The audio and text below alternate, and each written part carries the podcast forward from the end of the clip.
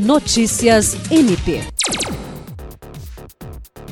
O Procurador-Geral de Justiça Danilo Lovisaro do Nascimento participou da formatura dos novos combatentes da Polícia Militar do Acre, momento em que foi celebrado o aniversário de 106 anos da fundação da PM. A cerimônia que ocorreu em frente ao histórico quartel do Comando Geral da Corporação deu formação a 190 novos soldados, que carregam a partir de agora a missão de servir e proteger. Os militares que ingressaram na corporação são oriundos da primeira convocação dos aprovados do cadastro de reserva da Polícia Militar. Com duração de nove meses, o curso de formação de soldados contou com várias disciplinas teóricas e práticas, abordando os principais temas da rotina militar. Ao todo foram 2.115 horas de aula.